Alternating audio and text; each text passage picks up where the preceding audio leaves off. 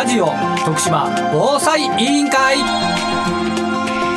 始まりました。ラジオ徳島防災委員会。この番組は徳島で活動を続ける防災士が中心となり立ち上げた委員会です。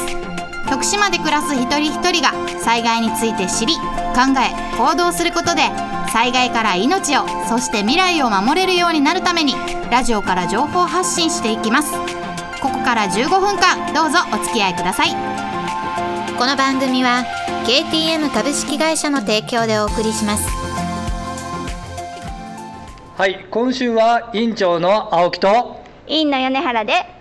お送りします。みんなで防災スイッチ。あー。はい今日はですね米原さんとですねこれまたまた阿波市の社会福祉協議会にやってまいりました。はい。あー今日な今日何何するんだったっけ？今日は委員長のあの推しの トイレ そうですね。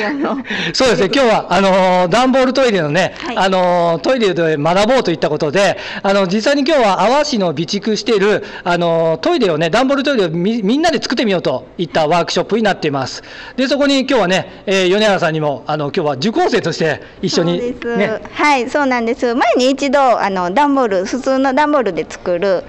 あの防災用のトイレ講座みたいなのをだいぶ、ね、1年ぐらい前ですかね。ね。はい。そそれで参加させてもらってそれ勉強させてもらってたんですけどまた改めてこの講義とあのワークとはい。セットっていうこのがっつりうん。トイレの講義っていうの初めてだったのですごく楽しみに参りました。ありがとうございます。そうですね、もう今日ね、ヨナさん言っていただいた通りでございますので、今日は講義とワークと、えーダブルでいきたいと思っております。えー今日はね、二十数名の方がね、えー参加ということですので、えーワクワク楽しみでございます。じゃあ、ヨナさん一緒に今日参加よろしくお願いします。はい、よろしくお願いします。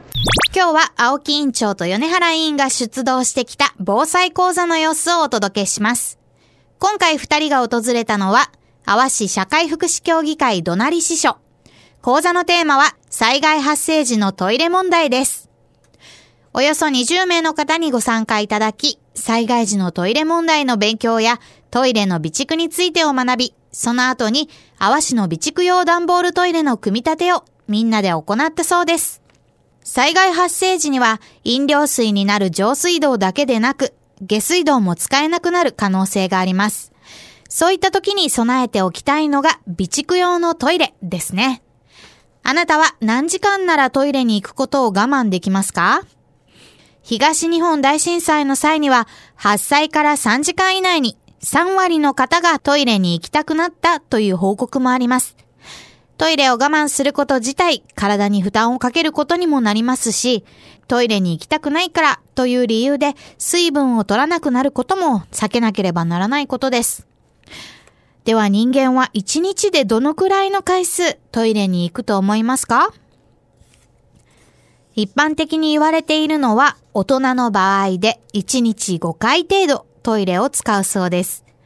家族が多ければ多いほど、よりたくさんのトイレの備えが必要になりますが、最近は段ボールや発泡スチロールでできた組み立て式の簡易トイレもありますし、マンションや自宅などで便座が使える場合は、ゴミ袋と凝固剤を多めに備えておけば、それだけでも安心してトイレに行くことができますね。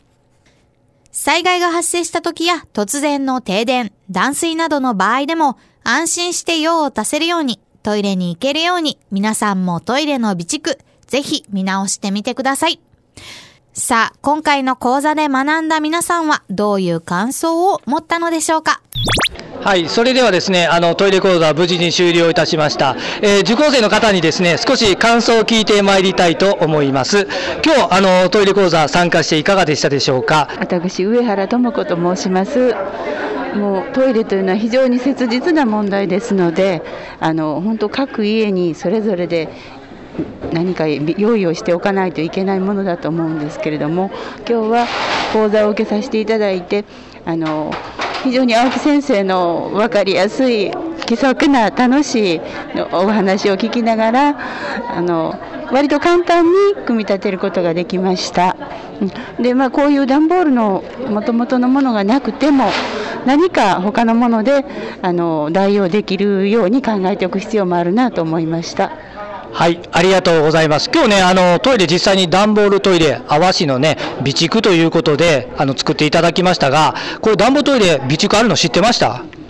知っておりました。だけども各家にはないので、私ところはあの介護をしていた経験があるので、その母母亡くなった母が使っていた介護用のトイレをそれを使おうと思っておるんですけれどもどこの家にもそれがあるとは思いませんので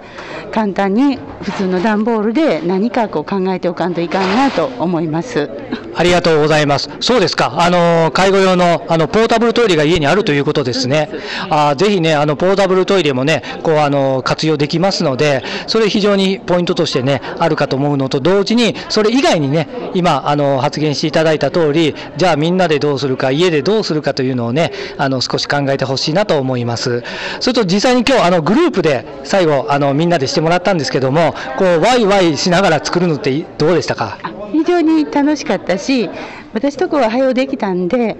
まだのところをお助けに行ったりしてそれが大切なことだと思いました。はい、そうですね。やっぱりね、あの、できたところから次のグループに助けに行くというね、こう、助け合いのね、あの、精神というかね、そういったところも実はワークショップの中には入れさせていただいてきましたので、さすがですね、お気づきいただいたんですね。ありがとうございました。楽しく受けられました。はい、どうもありがとうございます。今日ね、しっかりとあの、阿波市でトイレ講座をさせていただきましたので、これから、あのー、阿波市のね、皆さん一人一人がですね、あの、トイレに関する備蓄であったり、備えをしっかりとしてほしいなと思います。今日はどうもありがとうございました。ありがとうございました。すごく勉強になりました。ありがとうございます。もう一方、あの、インタビューしてまいりたいと思います。えっと、お名前お願いします。赤澤千尋です。赤澤さん、あの今日あのトイレ講座参加していかがでしたでしょうか？えーと、初めてのあの防災トイレ作りだったんですがあの簡単にできてあの良かったと思います。あの阿波市にこの備蓄のトイレ、さっきの方にもお伺いしたんですけども、あのあったの知ってました？あ、えーと、防災士の方からあの聞いてはいましたが、実際に手に取って組み立てたのは初めてです。組み立ててみて、実際に簡単でしたでしょうか？あ簡単であの思ったより頑丈であのいいと思いました。実際に災害時にこのあの段ボールトイレ使えそうですか？使えると思います。はい。またあのこの備蓄の分とは別にあの家でもね多分トイレの備えとか必要だと思うんですけど今日の講座を聞いて何か行動しようと思いましたか？やっぱり日頃からの備えも大切ですのであのぜひ、えーと、段ボールトイレを設置というか備蓄として家庭でも用意したいと思います。はい、どうもありがとうございました。これからもね、あの、家庭や、また地域でね、こういったトイレの問題、しっかりと合わしで、あの、広めてほしいなと思います。ありがとうございました。ありがとうございました。お世話になりました。はい、それでは無事にね、阿波市の社協さんの、えー、段ボールトイレ終了しました。与田さんお疲れ様でした。はい、委員長お疲れ様でした。今日ね、二人の方にもインタビューしたんですけど、やっぱりあの皆さん備蓄のトイレあるのは知ってても、事前に作ったことがないよといったご意見が多数でございましたが、与田さんどうでしたか？一緒に参加して。あ、私も作ったことなかったので、いろんなタイプの組み立てトイレがあるので、今日作ったのはすごく組み立てやすくて実際座ってみたんですけど安定感もすごくてはい、すごいね、あの、しっかりとしたね、あの、トイレだったと思います。やっぱあの、製品によってね、米谷さんがおっしゃった通りですね、あの、既製品でも、まあ、いろんなタイプがね、各市町村によって備蓄のトイレは違いますので、ぜひとも、あの、作ることがね、やっぱり大事だと思うんですけど、今日簡単でしたもんね。はい、結構皆さんテキパキとされて組み立て出したら結構もうすぐ仕上がってたような感じで分かりやすく考えてくれてるなっていう感じでした。はい、ありがとうございます。あの、組み立てもね、実際にやってみないと、いざ発災時にね、あの、段ボールトイレだ、マンホールトイレだと言っても使えませんので、今日は実際に参加者の皆さんに組み立ててもらった。で、実際の備蓄用の段ボールトイレを組み立てたというのが、非常に僕は価値があったんじゃないかなと思っております。引き続きですね、えー、この阿波市の社会福祉協議会の方に、ね、えー、前々回はね、あの、米原さんがフェーズフリーのクリアファイルの方でここで講義していただいたようにですね、今回私が投票ささせていただいたので、えー、これからも阿波市社会福祉協議会の出向きたいですね、米原さん。そうですね皆さん熱心に勉強されててこの間あの参加された皆さん顔見知りみたいな感じでみんな集まっていただいてたのですごくあの素晴らしい場になってるなって感じました。ありがとうございます。引き続きね、あの、二人でここ、阿波市社会福祉協議会、どなり市場に出向いてですね、顔の見える関係づくりであったり、えー、情報発信のね、一つの場としてね、あの、お互いで活用していきたいなと思っております。今週もありがとうございました。では、みんなで防災スイッチ、オン生命保険損害保険のことなら総合代理店 KTM 株式会社